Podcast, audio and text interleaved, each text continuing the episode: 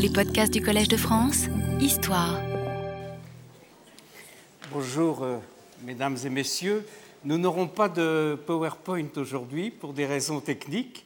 Et puisque j'en suis à la technique, euh, je vous avais dit la semaine dernière que vous trouveriez une bibliographie générale de l'Empire ottoman euh, sur le site de ma chaire. Elle n'y était pas et je vous prie de, de m'en excuser, mais elle s'y trouve désormais. Donc euh, vous pouvez euh, la consulter si vous le souhaitez. J'ai annoncé mon intention de retracer aussi précisément que possible les conditions dans lesquelles ont été créées les différentes ambassades permanentes européennes dans la capitale de l'Empire ottoman. J'ai commencé, comme le commandait l'ordre chronologique, par l'ambassade de loin la plus ancienne, celle de la République de Venise, occupée par le bel, le bailo de Venise à Constantinople.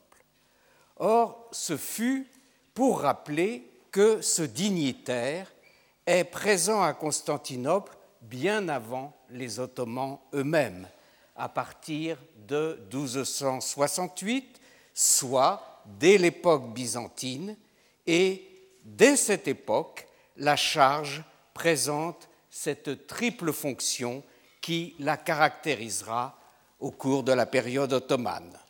Le bel est un consul veillant aux intérêts des marchands vénitiens présents dans l'ensemble de l'Empire byzantin de l'époque, ce qu'il en reste à cette époque, c'est un ambassadeur défendant les intérêts politiques de la Sérénissime auprès de l'empereur byzantin, c'est enfin un chef de communauté, celle des Vénitiens présents dans l'Empire byzantin.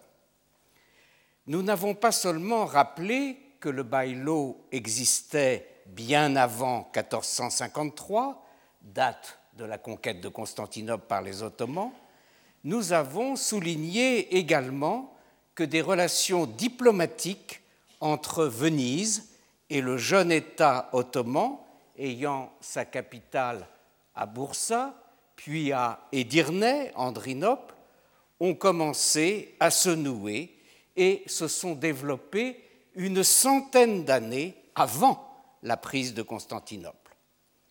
Un collègue qui a assisté à mon cours précédent, m'a d'ailleurs fait observer après coup qu'il n'y avait pas seulement eu des relations au niveau des États, les relations auxquelles j'ai fait allusion, mais aussi, plus localement, des relations au niveau des gouverneurs frontaliers représentant ces deux États dont les territoires étaient voisins en plusieurs endroits.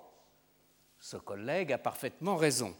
Simplement, mon souci avait été principalement de mettre en évidence cette réalité historique apparemment paradoxale. Le bel de Venise à Constantinople jouait déjà un rôle, non pas exclusif, mais important dans les relations ottomano-vénitiennes, du fait de sa position géographique alors qu'il était encore accrédité auprès du basileus byzantin, avant même par conséquent que ce dernier n'ait été supprimé et remplacé par le sultan ottoman.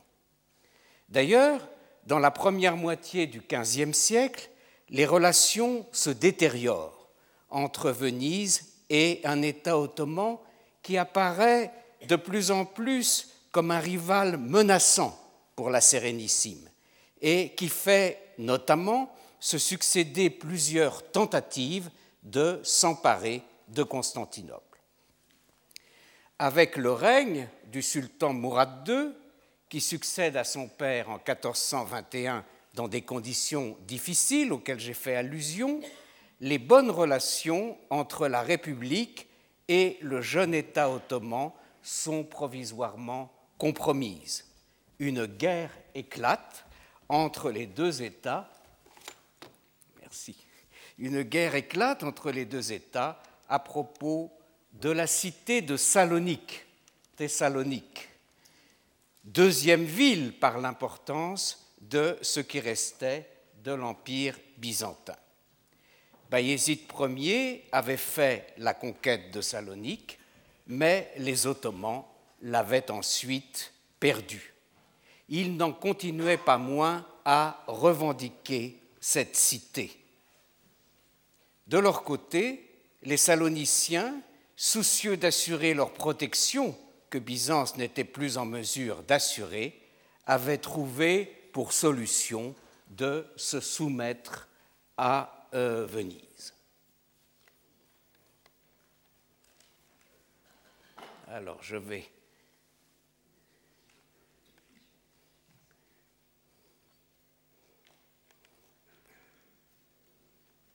essayer d'utiliser un appareil que je ne connais pas.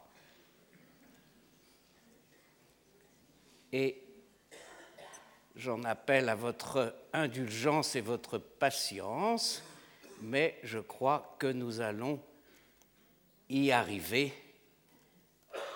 Voilà. Bien, bien, bien.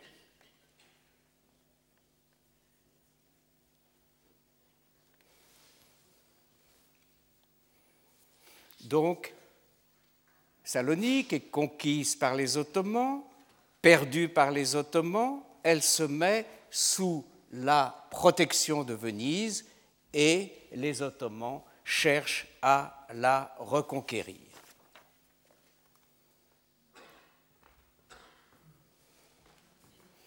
Il s'ensuit une première guerre, ça n'a rien à voir avec ce que je suis en train de dire, il s'ensuit une première guerre vénéto-ottomane qui durera de 1425 à 1430. Au demeurant, pendant toute la durée des hostilités, Venise, parallèlement aux hostilités, continue à négocier avec les Turcs.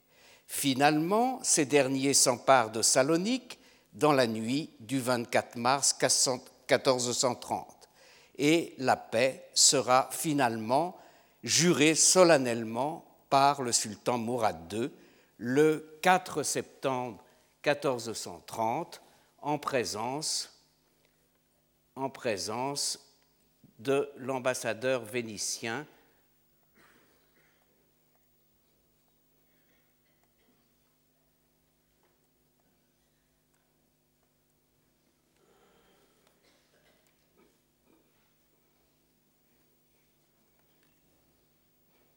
c'est pas, pas le bon.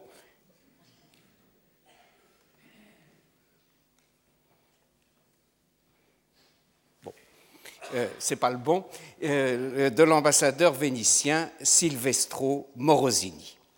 Pourtant, les hostilités entre les deux États ne cessent pas pour autant. Venise est impliquée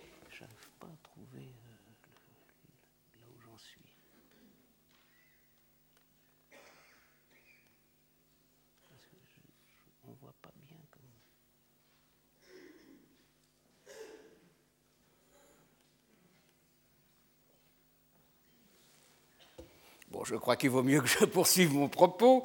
Donc, je vous disais que Venise va de nouveau être en opposition avec les Ottomans par son implication dans... Ah, voilà, là, voilà. voilà. Alors, je ne sais plus quel numéro c'est. C'est plus bas, c'est plus bas. C'est plus bas toujours. C'est plus bas. Voilà. Voilà, Silvestro Morosini. Voilà. Personne ne pourra dire qu'il ignore comment s'écrit euh, le nom de euh, l'ambassadeur vénitien témoin de la signature de la paix en 1430. Donc, je crois que maintenant euh, ça va marcher, espérons-le. Pourtant, les hostilités entre les deux États ne cessent pas, vous disais-je. Venise est impliquée dans la Ligue chrétienne contre les Turcs, que suscite ensuite, euh, quelques années plus tard, le pape, et qui sera dirigé par le roi de Pologne et de Hongrie, Ladislas Jagellon.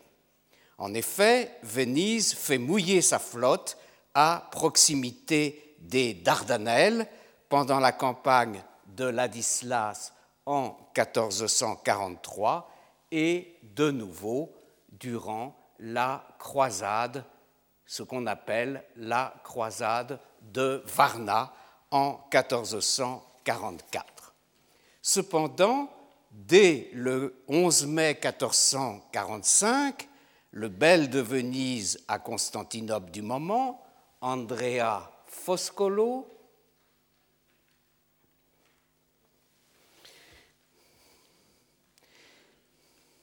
reçut l'ordre d'envoyer un émissaire au sultan pour négocier la paix. Cette paix se poursuit jusqu'à la mort de Mourad II en 1451. Et quand son fils, alors âgé de 19 ans, le sultan Mehmed II lui succède, aussitôt le Bailo lui envoie un de ses hommes pour renouveler le traité ottomano-vénitien. Donc, initiative de la part du Bailo, mais ça ne suffit pas, et le Sénat vénitien lui-même, de son côté, envoie un autre ambassadeur d'un caractère plus officiel, Lorenzo Moro, qui, euh, avec qui euh, Mehmed II signera un nouveau traité à Andrinople le 10 septembre 1451. Lorenzo Moro rentrera ainsi à Venise avec le traité en main. La situation donc a été réglée avec le nouveau jeune sultan qui vient de monter sur le trône et l'émissaire vénitien rentre accompagné par un envoyé du sultan chargé d'affirmer à la République de Venise, je cite en latin, Bonam voluntatem ipsius domini. Cette euh, expression de bonne volonté de Mehmed II fait partie des préparatifs diplomatiques de ce qui est le grand projet du jeune sultan, la conquête de Constantinople. Cette conquête de Constantinople aura été ainsi précédée, pour ce qui est des rapports ottomano-vénitiens, d'un siècle de relations diplomatiques marquées par des échanges d'ambassadeurs dans les deux sens, mais beaucoup plus fréquemment, comme je l'ai déjà dit, de Venise vers le sultan.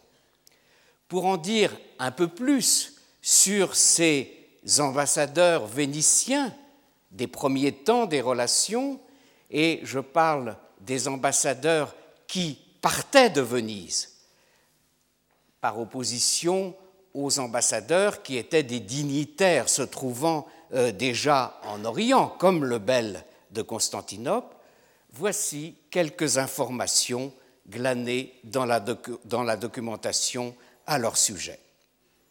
Dans la première moitié du XVe siècle, donc à l'époque du sultan Mourad II, ces ambassadeurs partant de Venise recevaient entre 300 et 400 ducats pour les quatre premiers mois de leur mission et 30 ducats pour chacun des mois suivants dont le nombre ne pouvait pas être déterminé à l'avance, la durée de l'ambassade ne pouvant pas être prévue dès le départ les dépenses quotidiennes n'étaient pas comprises dans ces sommes.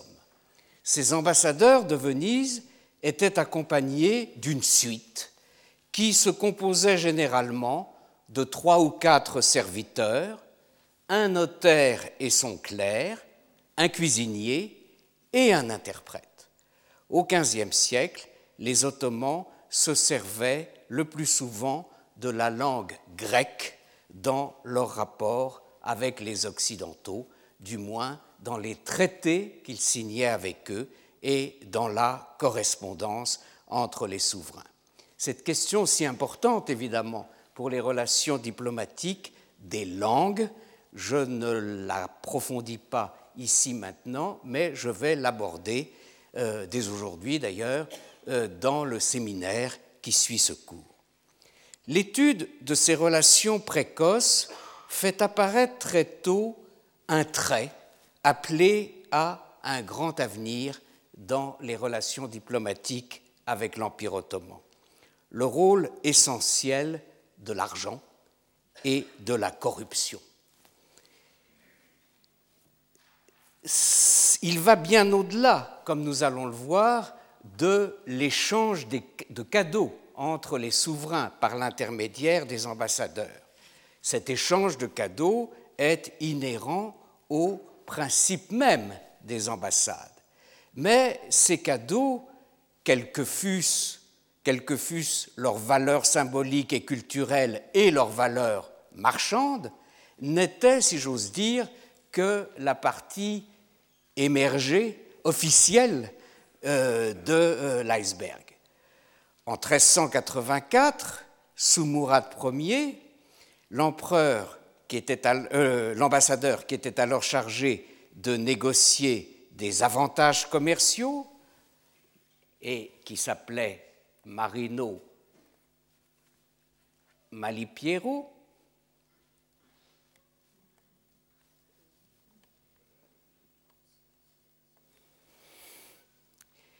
Cet ambassadeur se voit remettre 200 ducats à partager entre le sultan lui-même, ses nobles, ce que les Vénitiens appellent les nobles du sultan, et un personnage qu'il nomme Tchaoussi, nom dans lequel on reconnaît le turc Tchaouch, et c'est une allusion au premier ambassadeur ottoman à Venise en 1384, qui était un Tchaouch, on ne sait d'ailleurs pas plus précisément euh, comment il s'appelait, et pour les Vénitiens, c'est Tchaoussi. Et lui aussi doit participer aux largesses de Venise pour faciliter les négociations. Des sommes continuèrent à être remises aux envoyés successifs du sultan à Venise. À chaque fois qu'un ambassadeur du sultan arrivait à Venise, on lui graissait la patte. Les lois qui furent émises pour mettre un terme aux gratifications accordées aux autres ambassadeurs étrangers, puisque tout cela prenait des, proportions démesurées, eh bien, euh, euh, ce terme ne fut pas appliqué dans le cas des envoyés turcs. L'ambassade euh, de Pietro Zeno en 1408 auprès de euh, Suleiman Chelebi, qui était alors euh, un des successeurs euh, de Bayezid II, donc en 1408, marque un pas de plus dans ses pratiques. Pour la première fois, un document officiel vénitien déclare explicitement que l'ambassadeur a le droit d'utiliser une somme très substantielle, il s'agit en l'occurrence de 1500 ducats, à sa discrétion pour acheter le seigneur ottoman ou les gens de sa cour. Dès lors, dans les années suivantes, des flots de ducats passèrent de Venise au sultan et à son entourage sous forme de bakshish, comme nous dirions, ou de ce que les vénitien appelait Avania.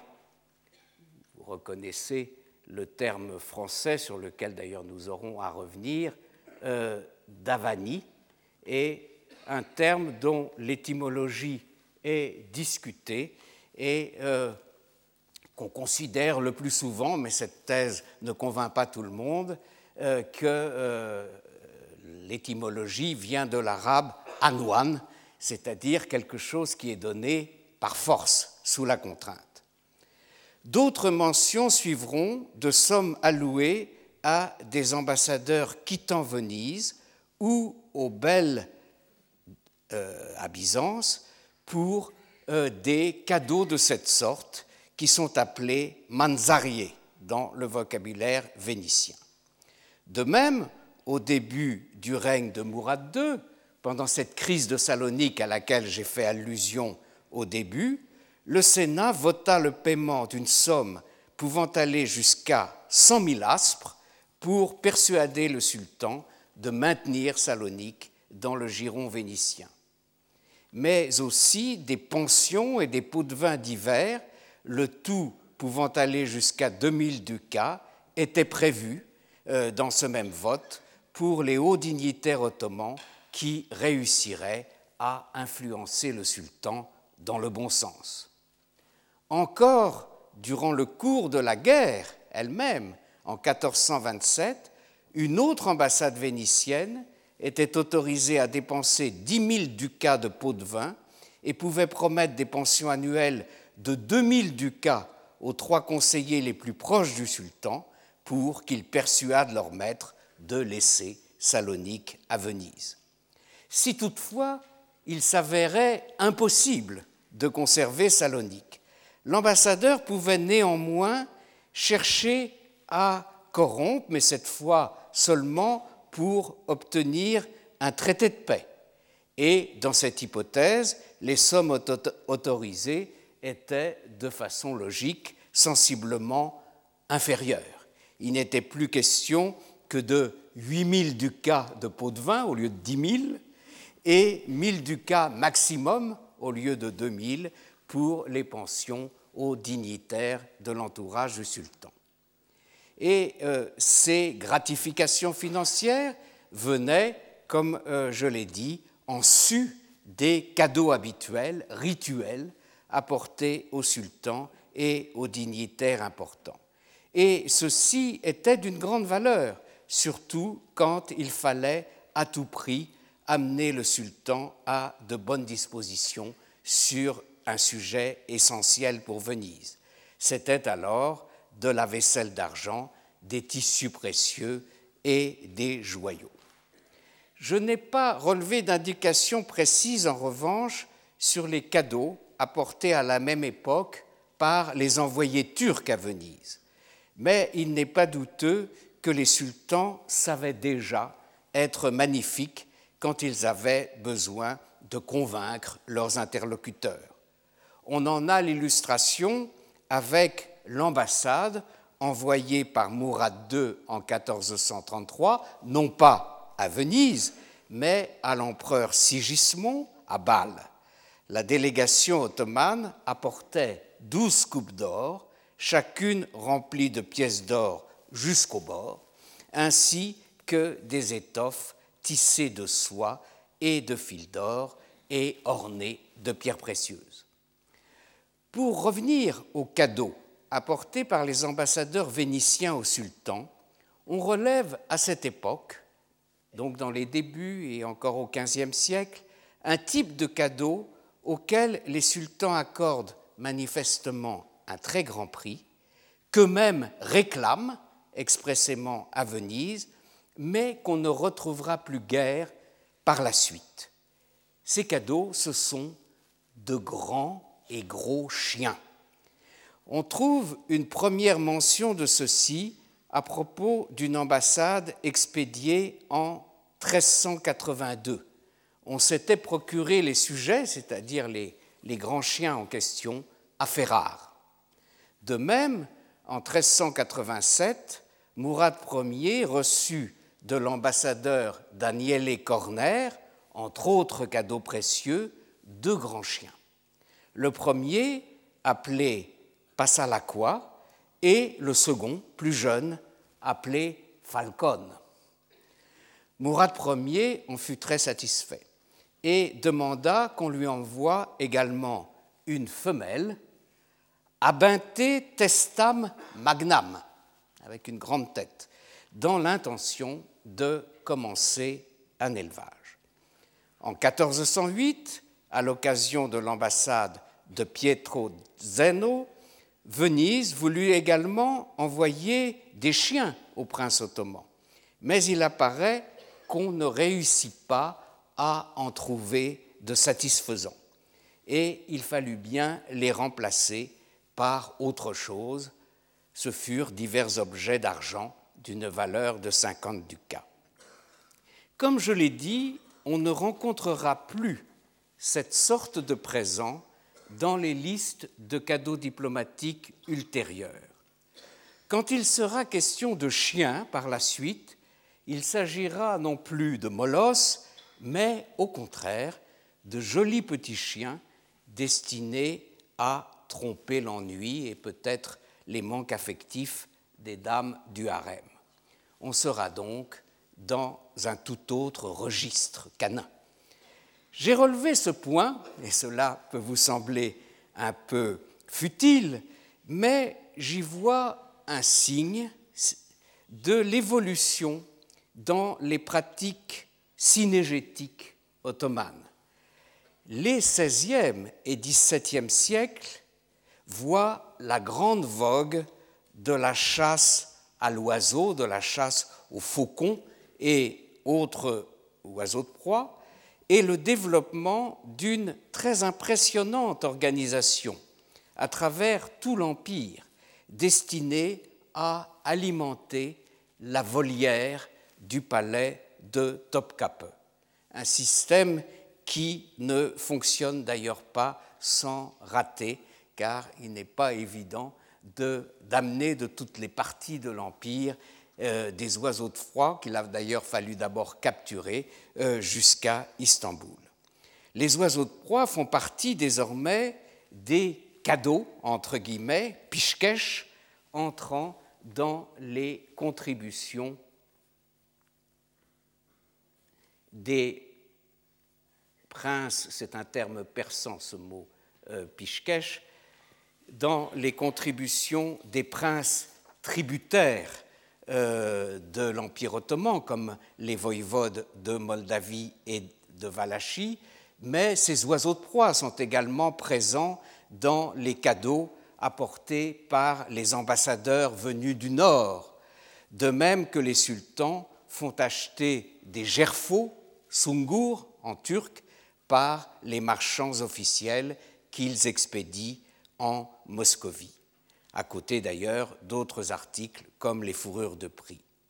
Mais cette phase antérieure de chasse aux grands chiens me semble pouvoir, et c'est là qu'on touche à des questions peut-être plus importantes de la structure même de l'Empire ottoman, et en tout cas de l'armée ottomane, me semble pouvoir être mise en relation avec un autre fait, sans rapport apparent, et qui, à ma connaissance, n'a jamais été suffisamment expliqué et commenté par les historiens.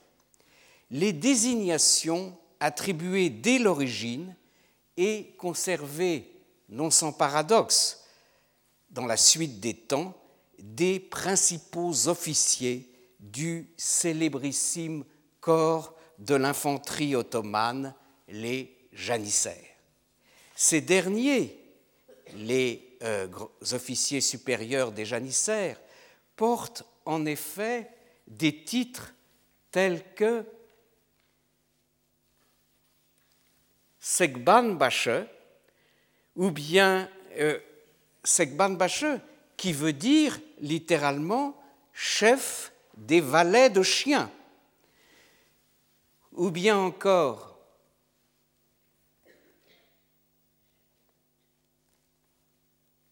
Saxonjou ou Samsonjou Bache, ce qui veut dire littéralement chef de ceux qui s'occupent des mastifs, valet préposé aux mastifs. Un autre des grands titres du corps des janissaires est celui de Zagardje Bache. Et là, il s'agit du chef des valets préposés aux limiers. Je propose donc de mettre en relation euh, cette terminologie originelle euh, des euh, grands officiers du corps des janissaires avec l'importance tenue par la chasse aux grands chiens, aux molosses, euh, dans euh, l'activité aulique euh, des premiers sultans ottomans. Un sultan du XVIIe siècle, Mehmed IV, resté connu pour son amour de la chasse et à vrai dire pour rien d'autre, son surnom étant celui d'Avdje, c'est-à-dire le chasseur,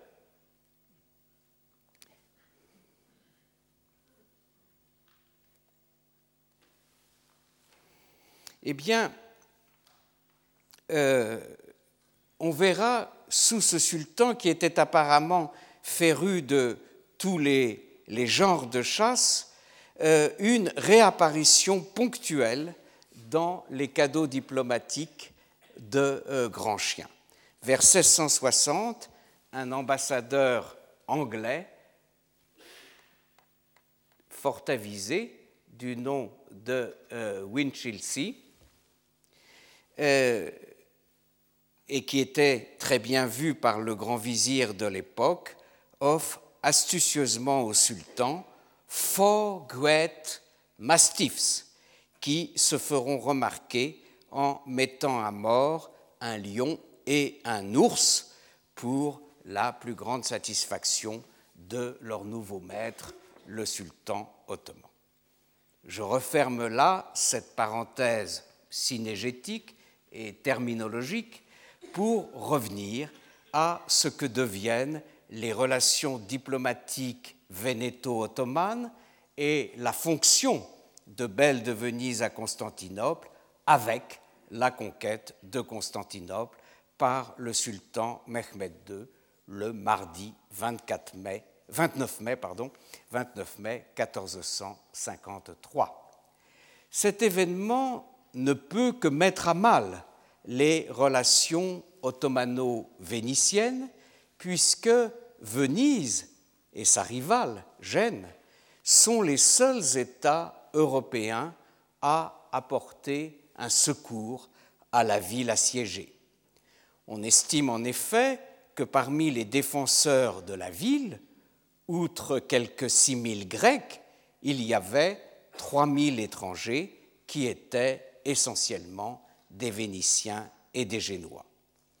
Parmi les Génois, un rôle capital fut tenu par des mercenaires venus, à vrai dire, non de Gênes, mais de l'île de Chio, qui dépendait de Gênes, et qui était commandés par euh, Giovanni Giustiniani Longo, dont le, Basilus, le Basileus Constantin XI fait significativement son général en chef, son protostrator.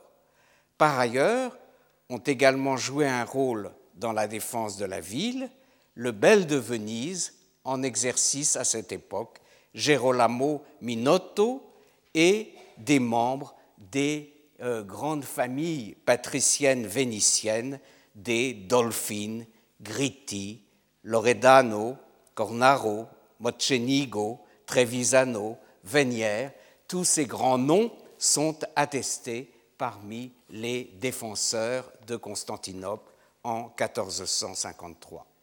De même, c'est un Vénitien, commandant de la flotte vénitienne de la Tana sur la mer d'Azov, une colonie vénitienne sur la mer d'Azov, Alvisé Diedo, qui est mis à la tête de toutes les forces navales de Byzance. De même encore, c'est sur une galère vénitienne qu'arrive à Constantinople en novembre 1452 Isidore, le cardinal de Saint-Sabine, qui devait concrétiser l'union des deux églises dont le pape avait fait une condition, la condition pour un secours catholique à la ville, mais union à laquelle une large partie du clergé et de la population de Byzance était farouchement hostile. À l'entrée des Turcs dans la ville, le cardinal s'échappera de Galata, déguisé en esclave, tandis que le capitaine vénitien Diedo réussit à atteindre la mer Égée avec une partie de ses bateaux. Mais le bel, le dernier bel de Venise dans la Constantinople byzantine, Gerolamo Minotto sera exécuté par les Turcs pour son rôle dans la défense de Constantinople. Triste fin donc des belles de Venise à Byzance et qui pouvait paraître à un esprit peu politique comme de mauvais augure pour l'avenir de cette institution. Venise, par ses liaisons établies de longue date avec l'Orient, sera le premier État occidental à apprendre la terrible nouvelle de la chute de Constantinople le 29 juin, c'est-à-dire tout de même un mois après l'événement. Et Venise sera aussi le premier des États européens à en tirer les conséquences en s'empressant de conclure avec un traité avec le vainqueur devenu un partenaire, comme on dit aujourd'hui, incontournable.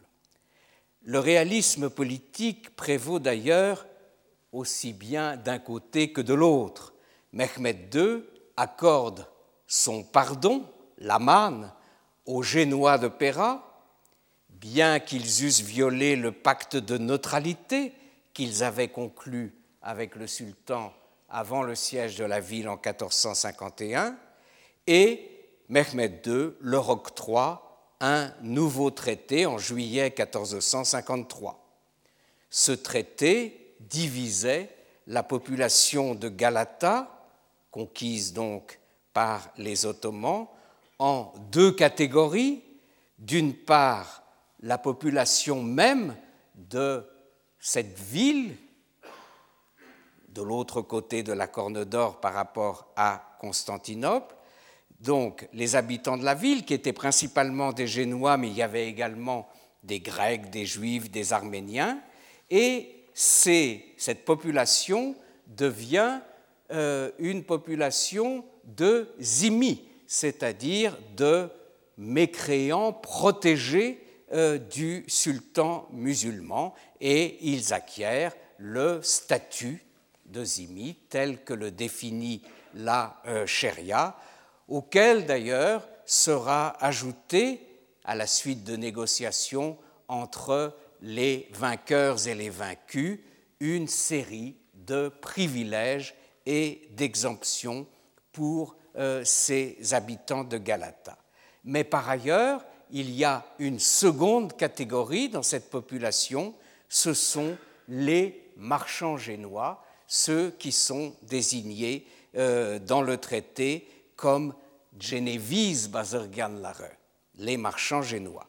Cela ne réside pas, mais, comme il est dit dans le texte, vont et viennent par terre et par mer. Et pour cela, la liberté de, de circulation et de commerce leur est accordée à condition qu'ils acquittent les droits de douane selon la coutume. Donc, cette partie de la population, les marchands, qui ne résident pas mais vont et viennent, ne seront pas des immis du sultan, mais seront euh, ce qu'on appelle dans la terminologie musulmane des mustamines, des gens qui sont des infidèles, des infidèles avec, les, avec lesquels le sultan est en guerre, mais auxquels il accorde provisoirement sa grâce son Naman.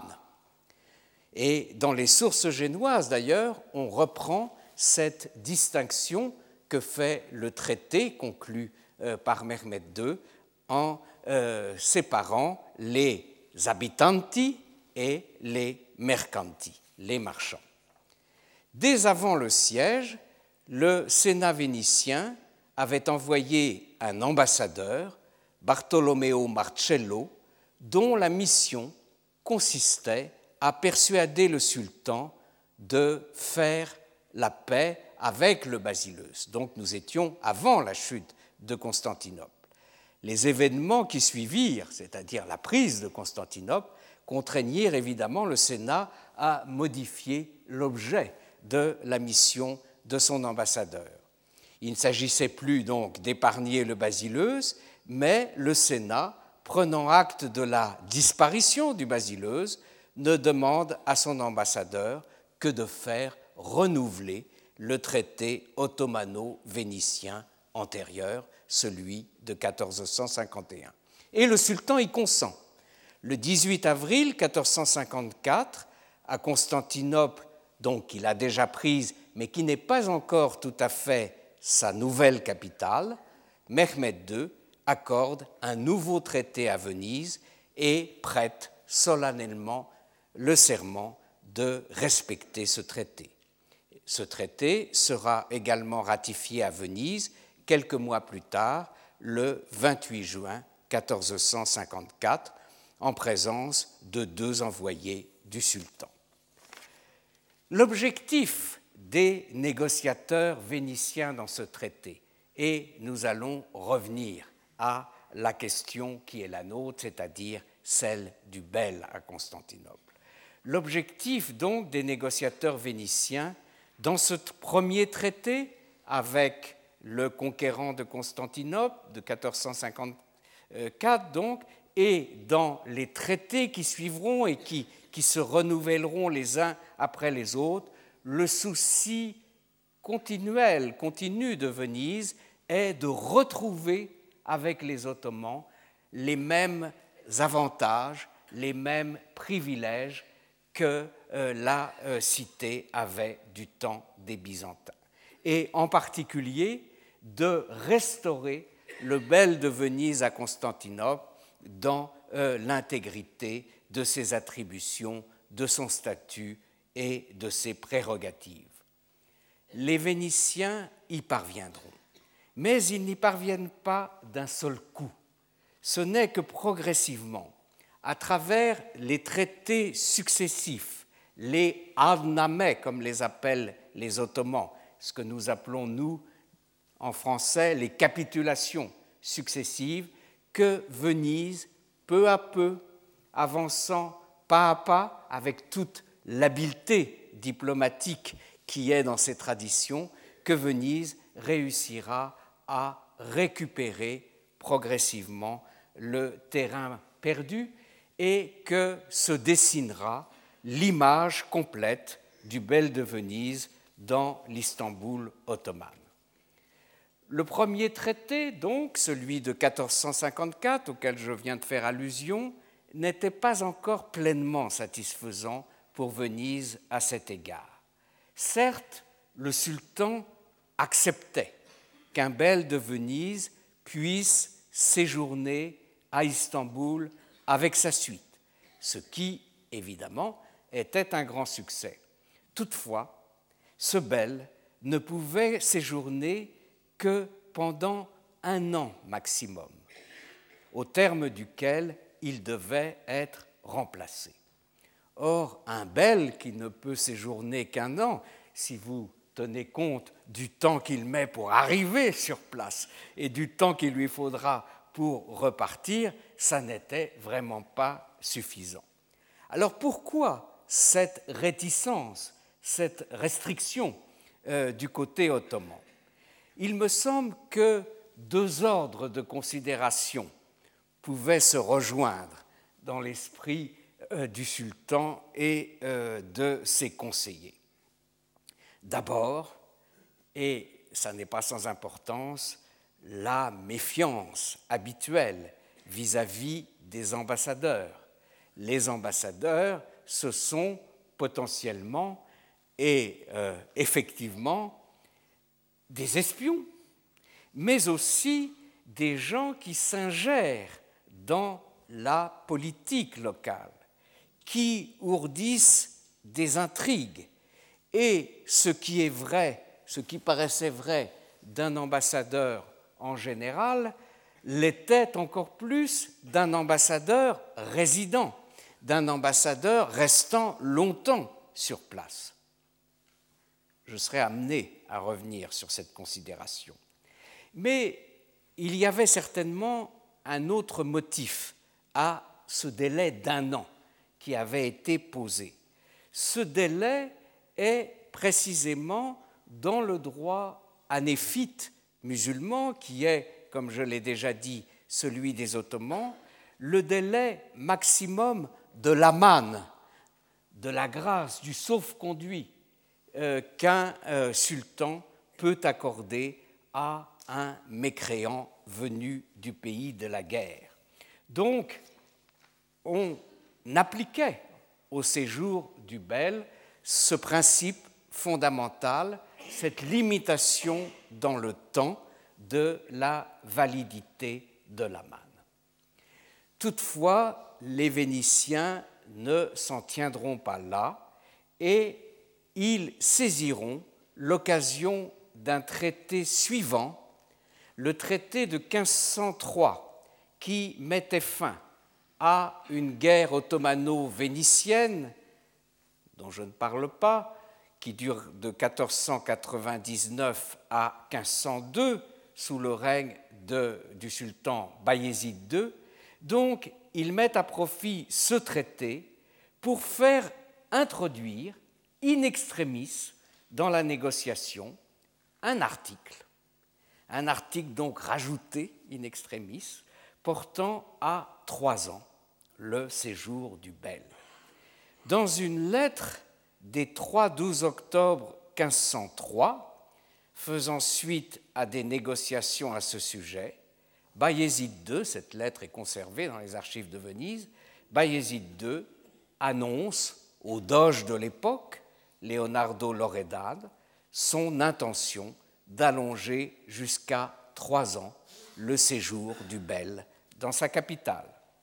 Et le doge répond à son tour au sultan par une lettre également conservée du 19 avril 1504 qui ratifie la correction apportée à la capitulation précédente en faisant passer en effet à trois ans la durée d'exercice de l'office du bel. Et la disposition sera confirmée dans la capitulation suivante, celle de 1513, que les, Vénitiens font renouveler à l'occasion de l'avènement d'un nouveau sultan, Sélim Ier, sous la formulation, je cite le texte du An-Nameh, Uchiol tamam olmaden ol gide, anun yerine ol vejile birdahi gele. Qu'il parte, n'est-ce pas, le bel de Venise, avant qu'une période de trois ans ne se soit écoulée et qu'un autre vienne à sa place de la même façon. Donc cette formulation non seulement confirmait, comme je viens de dire, que le délai de résidence autorisé est de trois ans, mais elle instituait une succession mécanique. Un bel part, un autre vient à sa place. Par conséquent, un mécanisme était mis en place qui assurera la représentation vénitienne à Constantinople jusqu'à la fin, à vrai dire, de euh, l'histoire de la République de Venise. Cette durée maximale du séjour du Bel ne correspondait pas, je le rappelle, à la durée effective totale de sa mission, puisqu'il fallait en euh, retrancher euh, la durée du voyage, et d'autre part, il apparaît que dans la pratique, contrairement à ce qu'ont cru de nombreux historiens, surtout plus tard dans le XVIe siècle et assez couramment au XVIIe siècle, ce délai théorique de trois ans n'a pas été respecté et que des belles ont séjourné à Constantinople euh, sensiblement au-delà euh, de cette euh, durée. Pour donner quelques exemples pris dans la seconde moitié du XVIe siècle, le bel, un bel important, Marc-Antonio Barbaro, préparait son retour à Venise quand éclate la guerre de la Sainte Ligue qui sera marquée par la bataille de Lépante et la euh, conquête de Chypre par les Ottomans. Dans ces conditions, il ne pourra rentrer euh, sur la lagune qu'en 1574, si bien qu'il aura passé six ans à Constantinople. Un bel peut également, dans ces mêmes époques, resté plus longtemps que trois ans parce que le Sénat vénitien ne lui a pas trouvé de euh, successeur. Le bel Almoro Nani, par exemple. J'ai beaucoup de belles à vous citer, puisqu'il ne restait pas très longtemps et qu'il se succédait. Donc, au fil des siècles, ça a fait euh, pas mal de monde. Donc, Almoro Nani avait exprimé son ardent désir de rentrer à Venise. Il ne se supportait plus, euh, comme on dit, à Constantinople. Dans la réponse que le Sénat lui adresse le 2 juillet 1619, le Sénat lui exprime toute sa compréhension. Mais, à son grand regret, il ne peut pas lui donner satisfaction. En effet, euh, le Sénat euh, doit le maintenir à Istanbul, car l'homme qui avait été choisi pour le remplacer n'avait pas encore quitté Francfort, où il était en poste et où il était tenu de rester jusqu'à l'élection du prochain empereur. Almoro Nani sera ainsi resté, malgré lui, sept ans sur le Bosphore. Et ce sera également le cas, toujours au début du XVIIe siècle, d'un autre bel, Giorgio Giustinian. Dans la suite de ce XVIIe siècle, euh, je pourrais citer quelques autres belles qui sont restées plus de trois ans euh, à euh, Constantinople.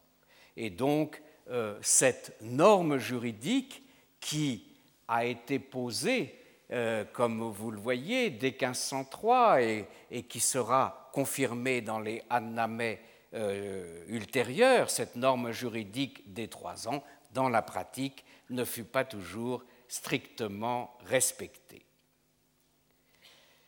En outre, les capitulations, les adnamés de la fin du XVe et du début du XVIe siècle, qui jettent donc les fondements de l'institution du Bel, ne font pas que définir cet important paramètre qu'est la durée du séjour de l'ambassadeur. Ils définissent également les fonctions et les prérogatives du Bel de Venise. Sur ce point, l'essentiel est déjà présent dans le Hadnameh de 1482 qui avait été émis euh, à l'avènement du sultan Bayezid II, le successeur euh, du conquérant de Constantinople. Le texte dit euh, à ce sujet, au sujet des fonctions du bel, Mescure beyler, Bailos larone Istanbula Göndereler. Donc, que les baies susdits, c'est-à-dire, c'est une façon pour les Ottomans de désigner le gouvernement de Venise, la seigneurie de Venise, donc que euh, les baies susdits envoient leurs belles à Istanbul. Horrendesile bile gelup, İstanbul'da temekkün eyleye ki Venedig bazırganlarının mesalihin görüp ve gözde şerayotu neyse kendi ayinlerince yerine koya. Qu'il vienne ce bel avec sa suite et qu'il s'établisse à Istanbul de telle sorte qu'il s'y occupe des affaires des marchands vénitiens et que, quels que soient les litiges qui lui seront soumis, il les règle conformément à leurs usages, à Yinlerige. Vous voyez, cet article est, euh, je, vous en donne le texte original, non pas par pédantisme, mais parce qu'il s'agit euh, véritablement d'un texte fondateur pour euh, cette institution du Bel. Ce qui est défini dans l'article que je viens de lire, c'est le rôle de chef de communauté et de juge, n'est-ce pas, lorsque des litiges naissent entre Vénitiens. S'il y a des sujets du sultan impliqués dans le litige, c'est une autre affaire. Mais tant qu'on est dans un litige, dans un procès entre deux Vénitiens, c'est leur belle qui tranche la chose. Et il la tranche, c'est ce que dit le texte de la capitulation, non pas en fonction du droit ottoman, mais en fonction du droit vénitien. Je, je continue. Ve İstanbul'da subaşı olan kimesne anamütealik umurda meskiura muavenet eileye. Et que l'officier chargé de l'ordre public à Istanbul, ce qui est appelé le subaşı, lui prête assistance dans les affaires qui le concernent. C'est-à-dire que le bel peut faire appel à la force publique ottomane, notamment contre l'un de ses administrés vénitiens qui serait récalcitrant. Et ce point est notable puisque on voit bien comment dans l'optique ottomane, le bel chef d'une des nombreuses communautés de l'Empire, en l'occurrence la communauté des Vénitiens résidant dans l'Empire, est intégré au système administratif et même policier de l'Empire ottoman. Comme tout chef de communauté, il peut faire appel à euh, la force corrective, n'est-ce pas, euh, de euh, la police d'Istanbul. Dans deux annamés postérieurs, ceux de 1513 et 1517, introduiront de nouvelles clauses concernant le bel, clauses selon lesquelles les marchands vénitiens ne peuvent se rendre pour leurs affaires à Boursa, euh, première capitale de l'Empire, mais aussi centre de production de la soie et centre artisanal et commerçant important. Donc ils ne peuvent se, se rendre à Boursa et dans d'autres lieux de l'Empire sans avoir obtenu préalablement l'autorisation de leur belle. S'ils désobéissent, et de fait ils avaient tendance à désobéir parce que euh, les marchands voyaient d'un mauvais œil, en somme, cette euh, intrusion du bel dans leurs affaires, eh bien, euh, s'ils désobéissaient, là encore, les sous locaux, c'est-à-dire les officiers de police locaux, devaient prêter main forte aux belles et empêcher ces marchands euh, désobéissants de rester dans euh, des lieux où ils s'étaient rendus euh, sans autorisation. Donc une autre disposition qui va également dans le sens de la reconnaissance du bel comme chef de communauté. Par ailleurs, les mêmes Annamais accordait aux belles un certain nombre d'immunités dans lesquelles on peut déceler, on peut voir un embryon de statut du bel. Entendons-nous bien, on n'y trouvera pas posé de façon explicite les principes de ce que euh, l'Europe développera plus tard sous le nom de droit des gens, de jus gentium, et euh, qui seront euh, définis notamment, et, c'est un des premiers à l'avoir fait, euh, par Grotius dans son ouvrage De Iure Belli et Pacis, et Pacis, paru en 1625. Donc droit des gens impliquant pour ce qui concerne les ambassadeurs les notions d'immunité diplomatique et de privilèges d'exterritorialité. Alors je ne prétends pas que dans les articles des Hannamet définissant le statut du bel, on aille jusque-là, il s'en faut de beaucoup, mais néanmoins, un euh, certain nombre de ces articles donnaient au bel de Venise un statut au sein euh, de euh, l'administration et du mode de gouvernement ottoman nous verrons la semaine prochaine de plus près ce que sont les fonctions du bel de Venise dans la Constantinople ottomane. Je vous remercie. Retrouvez tous les podcasts du Collège de France sur www.collège-de-france.fr.